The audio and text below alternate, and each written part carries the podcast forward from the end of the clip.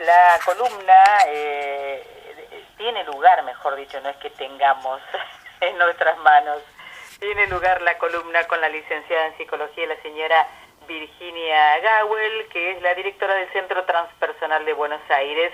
Y allí, bueno, si tenemos que entrar en detalle, ¿no? De, de tu especialidad, Virginia, habría mucho tiempo, ¿no? Para conversar. Buen día. Buen día, Rosita. Buen día a todos. Básicamente, si tuviera que decirlo en dos líneas, es la psicología que integra los conocimientos de Occidente con psicologías de Oriente, que tienen 3.000 a 5.000 años antes que Freud. Así que se vuelve muy interesante porque hay muchísimas herramientas y conceptos eh, para trabajar con, lo que es la vida, ¿no? Eh, y justamente nos había quedado pendiente, Rod, de, la semana anterior, esto de qué es la felicidad. Eh, ¿Te acordás? Claro, sí, me recuerdo perfectamente. Además, he notado que cada vez más el, oyente se, se dispone a prestar mucha atención a toda esta charla nuestra que diría, ¿no? Ese término básicamente tiene que ver con nuestras actitudes, comportamiento y cómo abordar diferentes situaciones. Espero que, que, sea esto útil porque es la porción de vida que sí depende de nosotros. Eh, hay veces en que queremos controlarlo todo, cuando nos posicionamos en, bueno, quiero generar una buena vida para mí, una vida linda pero la verdad es que eh, no es lo de afuera, casi nunca es lo de adentro en lo que podemos trabajar, en nuestra actitud, y a partir de allí sabes que sí, podemos generar nuestras propias circunstancias en aquellas variables de la vida que no son inamovibles. Hay cosas que son inamovibles, no sé, a mí me ha pasado en esta semana de volver desde Buenos Aires con un tránsito feroz, eh, y mm, poder decir, bueno, no puedo modificar el tránsito, pero puedo elegir, a veces, en ese caso pude, la próxima bajada salgo de esta ruta y me voy por otro lado. O puedo, si no es viable eso, utilizar este tiempo para repasar inglés, por ejemplo, en voz alta, para cantar, para escuchar radio. Eh, o sea, no estoy dispuesta a que un tráfico que está lento me haga daño. Yo no quiero eso para mí. Y como no puedo modificar el tráfico, entonces, bueno, procuro posicionarme dentro mío en otra actitud. Y esos cambios, esas son las libertades posibles. Cuando en Oriente se habla de la libertad interior y los psicólogos también hablamos de eso, se refiere a poder modificar circunstancias afuera en lo que es posible y también nuestra actitud ante circunstancias que quizás afuera no podamos cambiar. Entonces, bueno, tomando desde aquí la idea de la felicidad que surgió el otro día. Son... Es un concepto que eh, varía de acuerdo a, los tipos de abordaje, ¿no? La felicidad. Sí, sí, y mm, sería como para varias columnas y propongo que en la próxima sigamos con otros conceptitos sobre esto, porque fíjate vos, la otra vez citaba esto de que en las universidades ni se habla, la palabra felicidad no existe y uno dice, si en los, los que se forman en psicología no abordan la palabra felicidad, ¿en qué, ¿en qué facultad la metemos? Si el psicólogo no aprende una psicología del bienestar, una psicología del estar contento con la vida, ¿Dónde, ¿Dónde vamos a buscar eso? Entonces, hoy en día, sabes, muchos psicólogos que buscan formación en la psicología en la que yo estoy formada y comparto como formación también, estamos buscando cómo son las estrategias que se han aplicado en distintas culturas para poder tener una buena vida, una vida noble, una buena una vida linda, una vida plena, desplegada. Y eso es posible. Y justamente en Oriente se han ocupado sí de los síntomas, pero sobre todo de lo que significa concebir, diría yo, en una metáfora, como si fuéramos, viste, el origami, esas, esos pliegues japoneses de papel, que son una cosita, un bollito pequeñito, y que cuando lo tomamos de, de sus dos puntas, desplegamos y sale una grulla, una tirita de, de gentecita tomada de la mano. Somos así como un origami plegado, y podemos aprender a desplegarnos. Entonces hay una psicología de la plenitud que nos invita al contento posible. Y a mí, ¿sabes qué? En, esta, en este tiempo festivo de diciembre, una expresión que he tomado como clave para mí es felicidades. Felicidades, creo que la otra vez también lo mencionábamos, apunta cuando nos deseamos unos a otros felicidades. Eh, más allá de que hemos perdido el sentido de la palabra, lo que nos estamos deseando es ni siquiera la felicidad, es que seas capaz de vivir las pequeñas felicidades cotidianas, porque las felicidades están en todas partes. Hay veces en que uno dice, hoy tengo un mal día, y lo que hemos tenido es un mal momento, y hemos decidido que va a ser un mal día. Hemos tenido malos momentos, rara vez tenemos un mal día de las 24 horas malas. Entonces podemos entrar y salir de los malos momentos. Y si sabemos que un mal momento no decreta un mal día, podemos dejar de lado o atravesarlo y soltar ese mal momento para observar qué hay de bueno en el día. ¿Qué hay de bueno en el día? Eh, para poder eh, mirar esto de las felicidades y la felicidad posible, quisiera tomar dos puntos hoy. Uno es eh, dos puntos porque son muchísimos, ¿sabes? Saber que existe una psicología del bienestar, saber que existe en, eh, en, Oriente, particularmente en el taoísmo, algo que se llama, ¿sabes?, la práctica del contento. El contento es una práctica. ¿Qué es una práctica, por empezar? Algo que uno intencionalmente se dispone a ejercer. Esto significa que, Aristóteles, fíjate, decía, el alma es más fuerte allí donde se ejercita. Si una persona se dispone a ejercer el contento, y esto es una actitud ante la vida apreciativa a todo lo valioso que nos rodea, a todo lo valioso que sí tenemos, que sí conforma nuestro día, modifica nuestra percepción del día. Vamos haciendo de nuestro cerebro un cerebro especializado en detectar aquello bello que nos rodea, aquello valorable. Estoy diciendo entonces que remitiéndonos a las neurociencias, hoy en día se sabe que alguien que se ejercita en subrayar cierto aspecto de la vida, va fortaleciendo las neuronas que perciben ese aspecto de la vida. La, percepción es selectiva. Alguien que está, yo, yo que ahora tengo el, el, carnet de discapacidad por el accidente de mi pie, aunque puedo, soy capaz de muchas cosas, tengo una discapacidad en mi pie, veo muchísimos autos que tienen el logo de discapacidad. Antes no existían, florecieron todos juntos este año, no, yo no los veía. Ahora los percibo porque yo también tengo ese logo en mi auto. Entonces, la mente puede percibir selectivamente aquello para lo cual se dispone. Una persona quejosa entonces va a tener una disposición a subrayar aquello desagradable, que no funciona, criticable, y que lo hay, lo hay por todos lados. Y una mente agradecida se entrena en fortalecer su percepción de la maravilla. Yo en este momento convido, estoy, me alejé de donde estaba porque estaba por ladrar Tao, mi perro. Entonces me vine hacia una habitación y estoy mirando la sombra de la ventana y una enredadera que ha crecido contra la reja de la ventana. Y es tan bella esta ventana, tan sencilla, que la he fotografiado. Y ahora mis ojos eligen ver esto. Y mi mente, en forma espontánea e instintiva, en vez de elegir una pared, que habría muchas en la casa para elegir o nada, me he parado frente a la belleza. Y me parece coherente, mi inconsciente me llevó hasta esta ventana. Hay lugares de nada en la casa, hay lugares de desorden porque vivo aquí y hay lugares de mucha belleza que yo cultivo o que yo observo. Entonces, la práctica del contento em, va fortaleciendo conexiones neuronales que hacen que estemos con más habilidad para el contento cada día con más habilidad para agradecer, con más habilidad para reconocer los buenos gestos que los demás tienen hacia nosotros.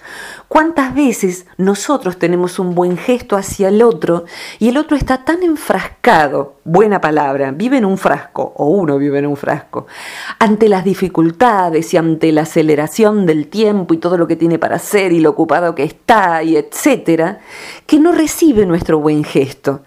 Es como un regalo que queda olvidado sin ser abierto.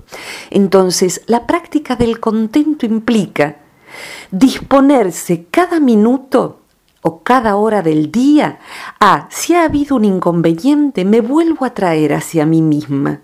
Respiro hondo, no dejo que aquello que es disgustante me lleve, se apodere de mí, aliene mi vida, colonice mi día con su disgusto, sino lo delimito y digo, bueno, recién ha sucedido esto, le doy espacio, esto es enojoso, esto es disgustante o me ha dolido, pero ahora Vivo el resto del día dándole poquito espacio a esto, porque no estoy dispuesta, porque me aprecio y aprecio mi tiempo, no estoy dispuesta a que este hecho, esta persona, este gesto feo del otro, colonice el resto de mi día como si fuera una invasión de bárbaros a colonizar mi ciudad. No quiero eso para mí. sí. No quería mm, eh, simplemente hacer un alto en tu, conversación porque iba eh, siguiéndote y, recuerdo, eh, digo, con respecto a esta disposición que tenemos cada una de las personas, si Víctor Frank no fue capaz de abstraerse para sentirse mejor en un campo de concentración, nosotros en este mundo que vivimos creo que tenemos muchas más herramientas para poder lograrlo. Totalmente, totalmente. y seleccionar. Totalmente, podemos seleccionar la percepción y esto no es engañarse. Vivir a disgusto también es tener una percepción selectiva. Cada vez, yo invito al que esté escuchando esta, esta, esta conversación entre nosotras a que por hoy y mañana cambie, si utiliza reloj, cambie de mano el reloj. Si lo utiliza en la izquierda, como la mayoría, lo ponga en la derecha. O cualquier otra cosa. Puede atarse, ponerse una pulserita donde habitualmente no lo usa. O si usa un anillo, ponerlo en un dedo al que no está habituado. Para hoy mañana, le sirva de recordatorio. Para dos cosas. Si quieren tres. Una, darse cuenta de inmediato cuándo se está quejando por dentro o por fuera, porque hay veces en que nos quejamos por fuera y hay veces es como, como un murmullo interno, ay, pobre de mí, ay, qué calor, ay, con todo el trabajo que tengo para hacer. Entonces, cuando me doy cuenta de que me estoy quejando, lo observo y puedo soltar la queja y digo, no entro allí, como una habitación a donde hoy no quiero entrar, por un día, por hoy y por mañana, 24 horas, si quieren un poquito más. Y me voy a ir dando cuenta ¿De cuántas veces esto sucede en el día? Sabéis que cuando a mí me dieron este ejercicio por primera vez a los 20 años, yo dije, yo no necesito este ejercicio si yo no me quejo. Eh, caramba, tengo que confesar que sí, y que ese reloj puesto en la mano inversa me hizo dar cuenta de que yo me quejaba todo el día, muchísimas veces, por dentro o por fuera. Entonces resolvía no ejercerlo no ejercerlo. Si ahí está la queja, voy a elegir no ejercerlo. Y se ejerce en cambio el antídoto. El antídoto de la queja es la apreciación. Entonces, si me subo un taxi, voy a decir, qué calor, cuánto tránsito ahora hay en diciembre. Voy a decir, qué lindo día hay hoy, qué lindo huele su coche hoy, qué lindo huele su coche. Eh, ¿Qué le ha pasado de lindo en el día de hoy? Eh, estas cosas, comunicarse a partir de algo grato, de algo bello. Puedo elegir eso, o sea que ese recordatorio motriz que incomoda en el cuerpo, me, me va, uno, a hacer darme cuenta de cuándo me estoy quejando y cuándo esa queja es estéril sobre todo, porque quejarme de algo que vale la pena porque me atienden mal y me insultan, qué sé yo, está perfecto, pero la queja estéril invade nuestro día. Dos, antidotarlo con una apreciación. Eso, ¿sabes qué? Fortalece redes en el cerebro que hacen que el circuito de apreciación se vuelva cada mes, cada vez más sólido. De ser en términos neurológicos bioeléctricos, o sea, las neuronas se contactan por un instante para agradecer, se va haciendo camino y se vuelve proteico. Esto significa que se vuelven sólidas esas conexiones y hacen que cada vez nos sea más fácil vivir con buena disposición. Entrenamos nuestra capacidad de contento. Justamente se iba a decir eso. Entrenamiento para. Entrenamiento. Exactamente. Y esto no significa ser ingenuo ni ser eh, desconocedor de la realidad dolorosa. Exactamente. No es negación. No, no. Justamente una persona que está dispuesto en forma contenta hacia la vida puede ser más activo para socorrer a los necesitados. Puede ser más. Eh, tener mejor espíritu para reclamar, para hacer una marcha por los animales, por los jubilados, por lo que haga falta, porque no va a estar depresivo y quejoso de un modo estéril. Y el punto 3 que quisiera convidar como ejercicio para ese, esa incomodidad que pueda generar esta, mm, este anillo cambiado de lugar o este reloj o lo que quieran para, para autorrecordarse, se pueden hacer cartelitos también, es pescarse a sí mismo, descubrirse haciendo algo que yo garantizo que amarga la vida. Si alguien quiere amargarse la vida y tiene esa disposición, yo acá le voy a dar la receta para amargarse la vida. La receta para amargarse la vida, casi de modo inequívoco, es comparar. Comparar, que es algo que nuestra mente hace mecánicamente, es un modo ideal de amargarse la vida.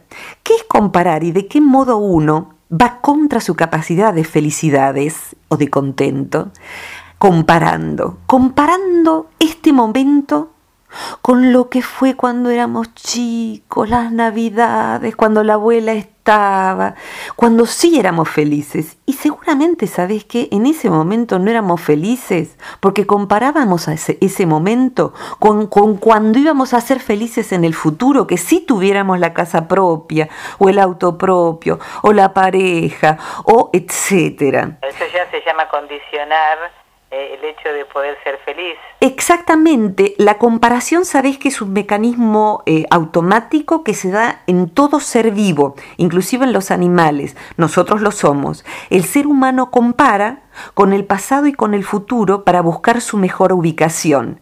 Entonces, como animales comparamos, hace calor, aquí hace más calor que allí, entonces voy allí. Comparo, aquí hay más agua que allí, me quedo aquí allí hay más posibilidad de alimento que aquí, entonces voy hacia allí.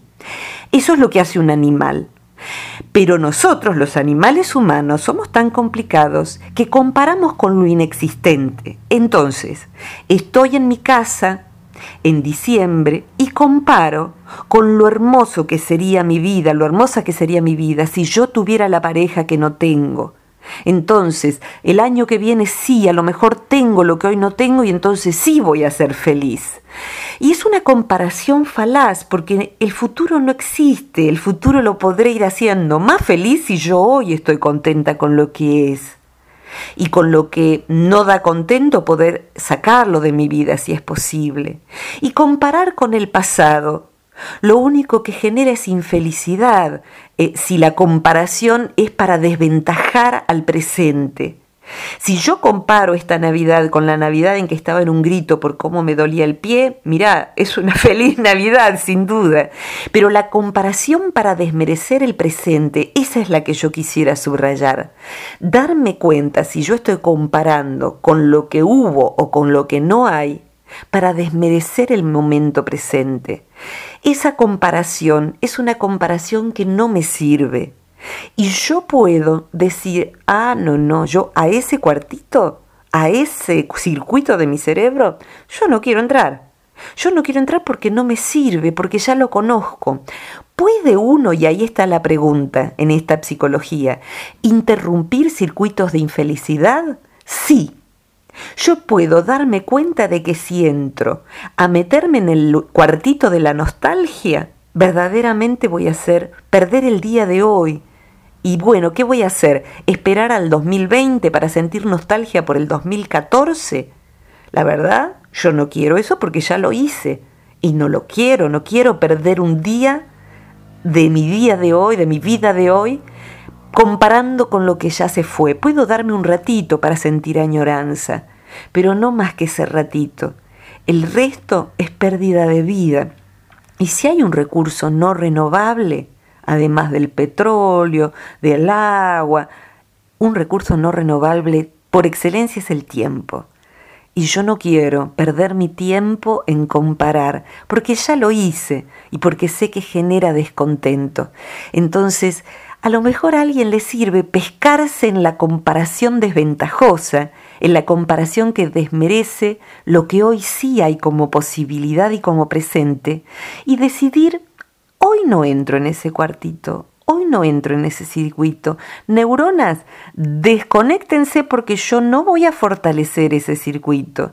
Voy a valorar lo que hoy sí hay. Y allí, si lo vamos practicando durante un día, vamos a ir notando la diferencia.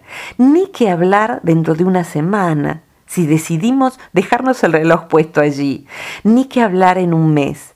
Y se dice que los científicos dicen que en 66 días se establece un nuevo hábito y podemos establecer hábitos de felicidad, hábitos buenos para nosotros, hábitos que nos hacen una vida mejor porque lo vamos ejerciendo cada día y porque dejamos de seguir el sendero que ya hemos recorrido que nos hace amargos e infelices. Entonces, justamente en ese sendero como en el campo, va a volver a crecer la hierba, porque ya no lo vamos a usar. Las neuronas van a ir perdiendo fuerza, las neuronas de las conexiones de la queja, de la amargura, de la insatisfacción, y vamos a ir abriendo circuitos hacia un estado de bienestar ante la vida. Eso es posible y bueno, hoy en día se trabaja con esto desde la psicología transpersonal, desde la psicología positiva, la psicología humanista. Así que bueno, los psicólogos necesitamos entrenarnos para eso, pero estas pequeñas prácticas ojalá les sirvan para quien esté escuchando este audio hoy. Yo creo que sí, y además este, a partir de hoy eh, vamos a decidir cambiar, ¿no es cierto?, ese hábito de eh, por el otro hábito, el de buscar eh, razones para sentirnos bien. Creo que sí, y creo que es posible. ¿Sabes por qué creo que es posible? Porque yo he sido una, he creído ser, he elegido en mi identidad en otros años, ser la poeta dramática, el, para el que sabe de Enneagrama, una cuatro dramática y ver el costado terrible de la vida. Y la verdad es que yo lo veo, lo veo el costado terrible y me he vuelto muy activa al respecto, por defender distintas causas, por ser activista en distintos flancos, pero solo puedo hacerlo de un modo asertivo si mi vida personal tiene contento y lo va a tener si yo trabajo para ello. El contento y la felicidad fortuita nos lo da la vida, bendita sea que viene. Pero ahora estoy hablando de la felicidad autogenerada. Es posible. Y yo invito a que practiquen y si quieren que después nos cuenten, te cuenten a vos, me cuenten a mí, por Facebook, por mail, ¿qué les ha ido pasando con esta práctica? ¿Sí? Dale, me parece eh, muy buena la idea, Virginia, e, sobre todo en estos días, ¿no? Y en el mes de diciembre que del cual bueno eh, hay bastante para hablar también porque no es el fin de la vida sino el fin de un año nada más. Exactamente, es tan muy bueno que lo afirmes, el apocalipsis no adviene, es nada más que un cambio de almanaque, así que a serenarse, a bajar un cambio, como dicen los chicos, y a, mm, a plantearse que si uno quiere, ya que cambiamos el almanaque y la agenda, un año nuevo feliz, no va a depender de que venga el amor de nuestra vida, de que venga eh, por fin sorteado el auto para el que estamos licitando, porque vamos a tener el auto y si no cambiamos de hábito, vamos a ser infelices igual, con, auto nuevo o con novio nuevo. ¿Cómo? Depende de nuestro cambio de Exactamente. He visto, mira, si, si, te diría de imágenes patéticas que he visto, no diría que ha sido ver la pobreza, ver, he visto tantas cosas, hospitales, gente muriendo. Para mí la imagen de lo patético, ¿sabes qué es? Una pareja volviendo del fin de semana de haber paseado en un lindo auto con los chicos atrás, los dos mirando el vacío, los dos sin hablarse, los dos con chicos lindos, autos lindos y ellos lindos, buena gente, sabes, pero no aprovechando la felicidad posible. Gente paseando en lugares preciosos y quizás revolviendo un vaso que tiene una gaseosa o una bebida alcohólica y mirando un precioso paisaje con ojos vacíos. La felicidad disponible, pero nadie que pueda recibirla. Eso me parece lo máximo de lo patético. Lo otro es doloroso, pero yo he sido patética, yo no quiero ser más patética. Lo patético es eso, ser alguien infeliz teniendo todo o mucho para disfrutar. Entonces, yo no quiero eso para mí y no quisiera eso para nadie que esté escuchando. Así que bueno, podemos entrenarnos para aprovechar el bien disponible. Dale. Virginia, como siempre te seguimos en... Eh, si es por Google o por, por, por, por el, sitio web, es www.centrotranspersonal.com.ar. Ahí hay un sector de material gratuito en donde les lleva todos los audios que ahora los estoy subiendo semanalmente, así que el audio de hoy lo subo hoy para que puedan aprovecharlo y disfrutarlo, sobre todo en estos tiempos de, del difícil diciembre. Pero bueno, es para toda la vida esto, por lo menos yo lo implemento en mi día a día. Y en Facebook estoy por Centro Transpersonal de Buenos Aires o por mi nombre y apellido en el tercer muro, Virginia Gawel con G de gato y W. ¿eh? Y bueno, Rosita, siempre gracias por estos compartires porque dialogar contigo ha sido una de las hermosas cosas de este año. Muchísimas gracias a vos, Virginia. Como siempre, valoramos y apreciamos muchísimo eh, tu, tu, columna porque creo que nos eh, da una cuotita más eh, para saber qué hacer con, con, nosotros mismos, que somos humanos e imperfectos. Exactamente. Bueno, hacia, hacia una mejoría. Exactamente. Tal vez la vida con mayúscula evolucione a través de cada uno de nosotros, como dicen algunos filósofos. Así que somos imperfectos porque la vida es incompleta. Y bueno, el Génesis no terminó. Precisa mano de obra, siempre suelo decir, yo me ofrezco. Y si cada uno se ofrece, la humanidad va evolucionando a través de cada individuo. Así que bueno, a eso estoy dispuesta y a acompañar al que quiera. Gracias. Un abrazo inmenso. Muchos cariños para todos. Hasta pronto. Gracias, gracias, gracias.